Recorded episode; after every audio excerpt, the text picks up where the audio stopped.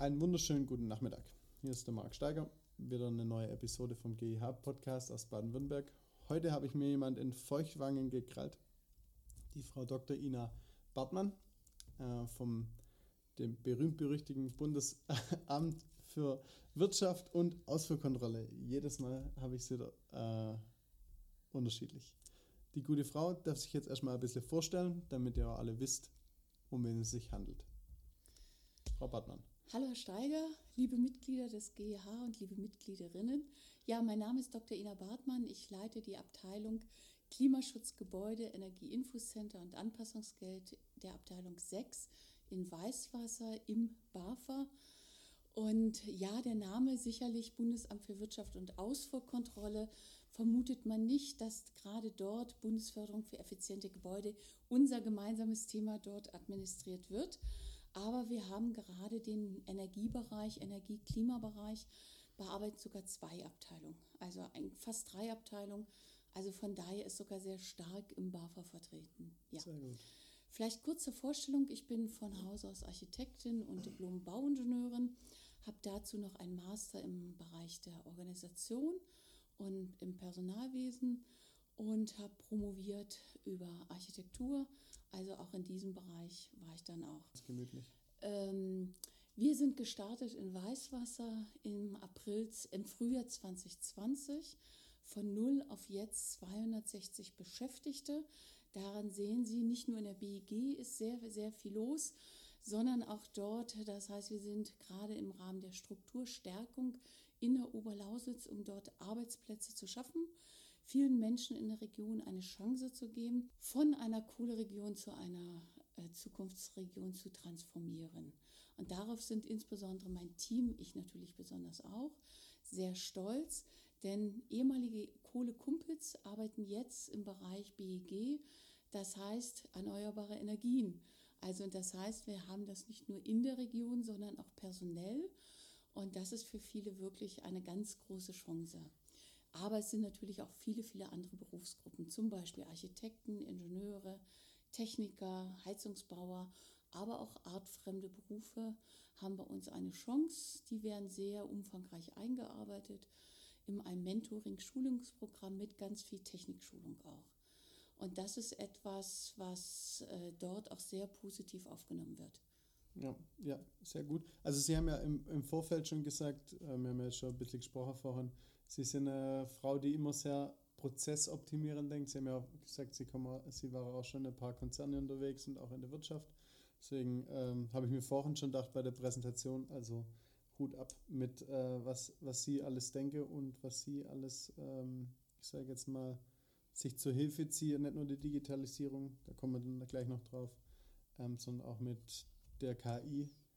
Ähm, und was, vielleicht können Sie mal kurz beschreiben, was macht denn die KI bei Ihnen? Mhm. In kurzen Worten, auch vielleicht nicht so ganz in die Tiefe gehen, weil wenn jetzt nicht jemand einer, sagen wir mal, ein Fachinformatiker ist oder sowas, dass der auch damit zurechtkommt. Also man kann es eigentlich relativ simpel erklären. KI, also künstliche Intelligenz, wenn wir die nicht hätten, würden wir nicht 345.000 E-Mails schaffen. Und zwar so zeitgerecht, dass Sie, liebe Mitgliederinnen und Mitglieder, möglichst innerhalb von ein bis zwei Werktagen, also Arbeitstagen, auch eine Antwort kriegen oder zumindest innerhalb einer Woche. Und das schaffen wir nur mit künstlicher Intelligenz. Da wird dann entsprechend schon vorgefiltert. Und meine Mitarbeiterinnen und Mitarbeiter bearbeiten ja dennoch jede E-Mail, aber bekommen dadurch schon anderen Filter und auch Antwortentwürfe. Und daraus wird dann kann man eine schnelle Bearbeitung erzielen. Sonst würde das gar nicht gehen. Dann bräuchten Sie Monate, um eine E-Mail zu bearbeiten. Sehr gut. Sie haben ja schon angesprochen, diese 350. 50, aber wir können auch schon 350.000 sagen. Mit Sicherheit, ich habe die neuen Zahlen ja noch nicht, Klar. könnte das schon das Ergebnis für Montag sein. Ja, wahrscheinlich. Genau. Mit den 350.000 E-Mails, mhm. dann sind wir ja schon bei den Zahlen. Und Sie haben vorhin auch äh, in Ihrem, also wir sind gerade in Feuchtwangen im Süddeutschen Energieberaterforum, da die äh, Frau Bartmann einen sehr guten Vortrag gehalten über die ganzen Sachen und jetzt darf sie vielleicht nochmal auf die Antragszahlen der letzten paar Jahre eingehen, weil es einfach, es, es hat sich sehr herauskristallisiert, dass die Energieberater gut am Schaffen sind und dass die Baubranche Bock hat, was umzusetzen. sofern Aber es hallo, geht. genau. Und zwar, äh, wir haben jetzt gerade, und das ist heute fast ein historisches Datum, denn im letzten Jahr hatten wir schon enorme Antragszahlen in der BEG mit 330.000 Anträgen. Und nicht ganz auf den Tag genau, aber fast auf den Tag genau, haben wir jetzt schon, wir sind im Juli, äh, 22. Juli. 22. Juli, genau 2022 und haben jetzt die 330.000 fast erreicht. Und das heißt, wenn man jetzt mal die Antragszahlen hochrechnen würde, in der Prognose könnte es durchaus sein, dass wir zwischen 600, 650.000 Anträge in diesem Jahr bekommen. Kommt immer noch auf einige Rahmenbedingungen an, ganz klar. Aber es könnte sein, das heißt, wir werden in diesem Jahr wieder ein Rekordjahr haben. Und vielleicht für alle Mitgliederinnen und Mitglieder nochmal im Vergleich. Wir sind gestartet im Programm, Bundesförderprogramm Heizen mit erneuerbaren Energie im MAP 2020. Da war schon ein Rekordjahr, da hatten wir 280.000 Anträge. Im Vergleich zum MAP 2019, das haben noch unsere lieben Kolleginnen und Kollegen in Hessen administriert, da waren es roundabout 80.000.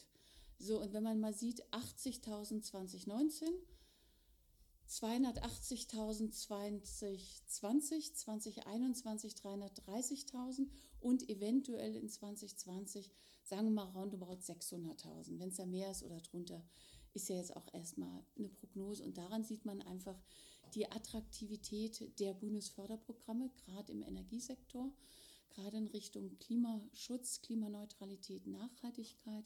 Und darüber freue ich mich, dass wir gerade in einem Strukturstärkungs- sag ich mal, Region die Chance haben, genauso ein Bundesförderprogramm dort zu administrieren.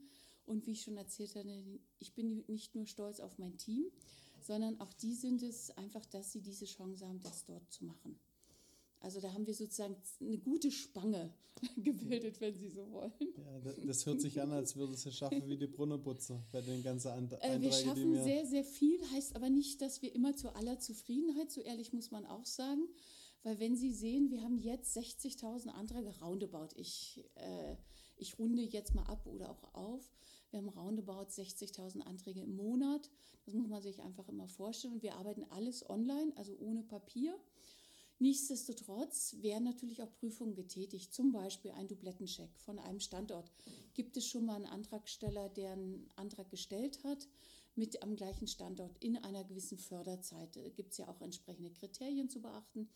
Und das heißt, das kann nicht alles nur im System durchlaufen. Da sind wirklich Menschen auf der anderen Seite, wenn man das so will, am PC und arbeiten in einer ganz engen Taktung wirklich äh, dort dann die Anträge ab und dann auch später Verwendungsnachweise. Und deshalb, liebe Mitgliederinnen und Mitglieder des GEH, denn auch diese Chance nutze ich hier, es ist ganz toll, wenn Sie genau diese Punkte, wenn Sie eine Antrag, also Ihre Kundinnen und Kunden sind es ja eigentlich, die die Anträge stellen, wenn dort wirklich geschaut wird, dass auch die Anträge gestellt werden, so wie man das möchte, dass man nicht Heizungsoptimierung anklickt und eigentlich den Wärmeerzeuger möchte oder auch umgekehrt, weil das bedeutet einfach viele Schleifen, die die Bearbeitung verlängern. Für uns ist es klasse und für Sie erst recht, denn das sind ja, das geht ja um Ihre Kunden, äh, wenn die Anträge so gestellt werden, wie sie sollen und dann gehen die bei uns relativ zackig durch. Und vielleicht noch als Ergänzung, das habe ich erst im Vortrag auch gebracht, wir haben unterschiedliche Teams, habe ich gebildet, gerade in Richtung der Prozessoptimierung. Einmal geht es Prozessoptimierung, das IT-System selbst. Da haben wir natürlich unsere externen IT-Experten und intern, wo ich auch sagen muss, Hut ab. Und dann haben wir natürlich auch unterschiedliche Antragsförderinhalte. Und wir haben beispielsweise eins gemacht, ich habe ein Team Wärmenetze, Gebäude und Wärmenetze weil das doch eine komplexere Materie ist. Und da ist ein Team, die dieses sehr schnell bearbeitet. Und da sind wir zum Beispiel nur mal als Hintergrund gerade in der Antragsphase Ende Juni, 28. Juni 22 bei der Verwendungsnachweisphase, beim 11. Juli 22. Dann habe ich ein Team Hochsch äh, nicht Hochschule, Hochwasser, äh, und dieses Team bearbeitet gerade alle Anträge, die kommen aus den Hochwasserregionen bezogen auf das Hochwasser 2021. Wir alle erinnern uns noch gut über das schreckliche Erlebnis oder Ereignis besser gesagt. Ich meine im Juli 2021, ich habe jetzt nicht genau den Tag, mehr vor Augen. Und dann haben wir sehr, sehr schnell agiert, sind aufs BMWK zugegangen und da bin ich auch sehr dankbar, dass das BMWK da auch so schnell mitgeht. Also wir haben da eine ganz hervorragende Zusammenarbeit. Ähm, und dort konnten wir sehr schnell administrieren, sodass wir dann diese Anträge immer vorziehen. Und diese Anträge werden auch jetzt noch vorgezogen, weil wir gemerkt haben, es ist noch nicht so weit, dass alle sanieren konnten, aus den unterschiedlichen Gründen, die man ja in den Medien auch immer wieder hört.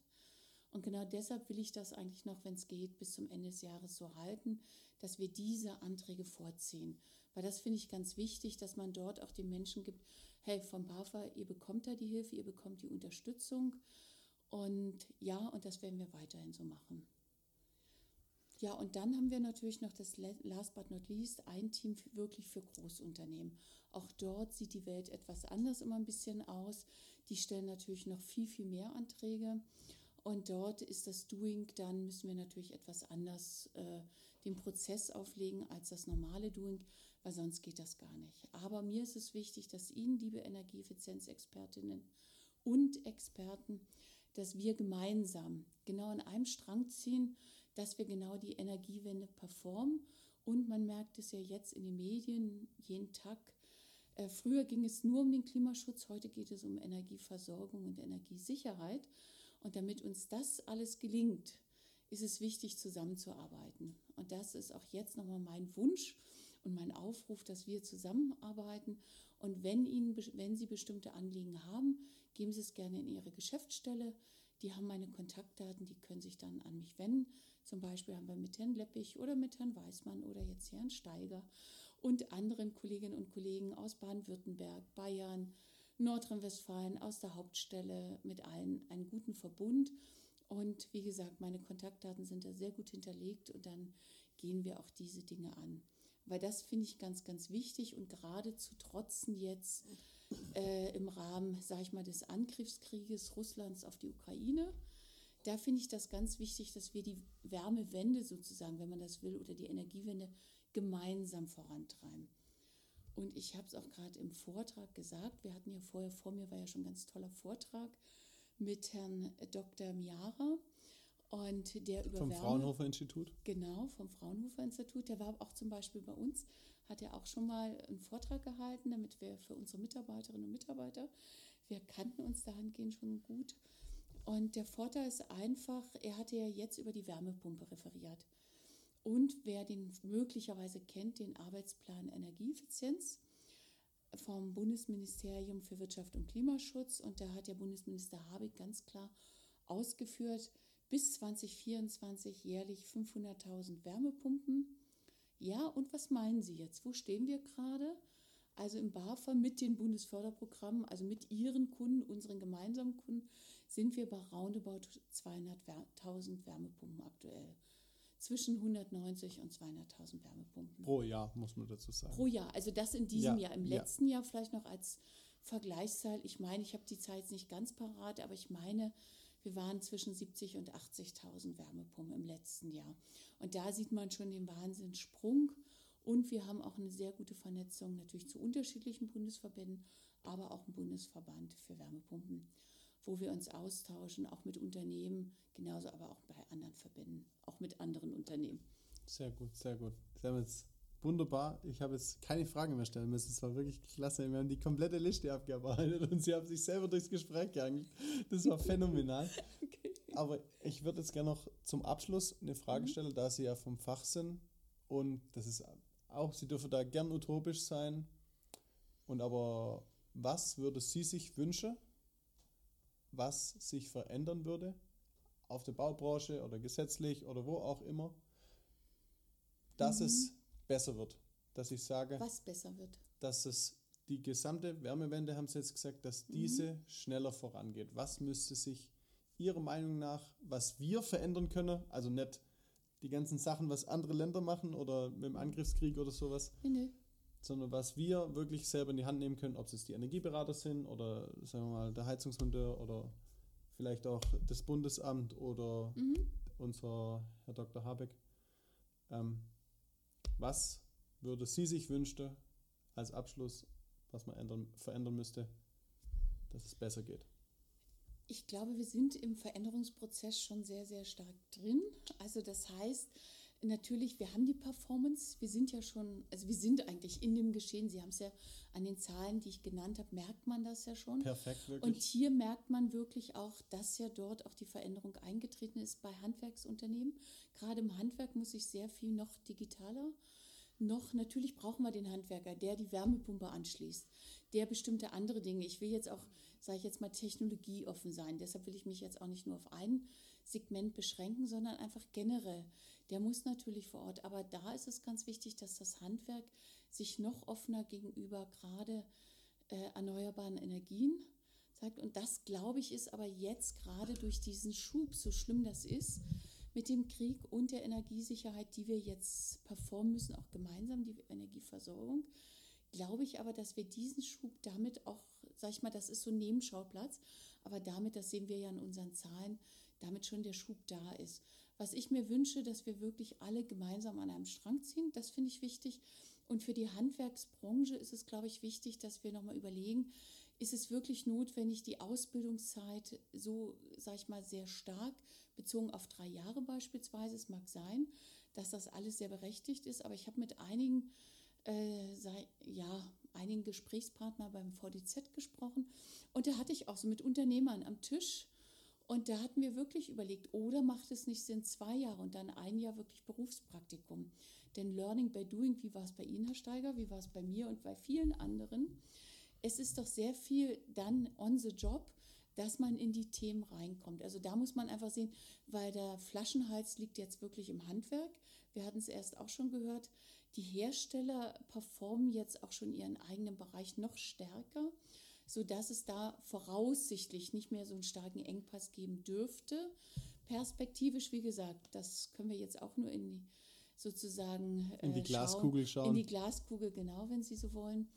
Aber das, der Flaschenhals ist dann im Handwerk vor allen Dingen auch. Genau. Und natürlich auch wir sind gefragt, unsere Prozesse noch stärker zu optimieren, was wir schon machen, um auch schneller dann natürlich für Sie, liebe Energieeffizienzexperten und Experten, für Ihre Kundinnen und Kunden, die ja unsere gemeinsamen Kunden sind, die Anträge noch schneller zu bescheiden. Aber auch da wichtig ist für uns schon die Qualitätssicherung auch. Und da sind Sie unsere Fachexperten und das ist für uns wichtig, denn Sie sind im Markt und direkt beim Kunden, beim Antragsteller, beim Bauherrn, wenn man so will. Gut, vielen Dank. Das war jetzt, hat jetzt sehr Spaß gemacht, war super schön. Dankeschön, ich bedanke mich. Steiger. Ich wünsche Ihnen noch einen wunderschönen Tag und bis auf ein andermal. Alles Gute fürs GH und ich glaube, wir sehen uns öfters. Ich hoffe es, ja, ich hoffe es.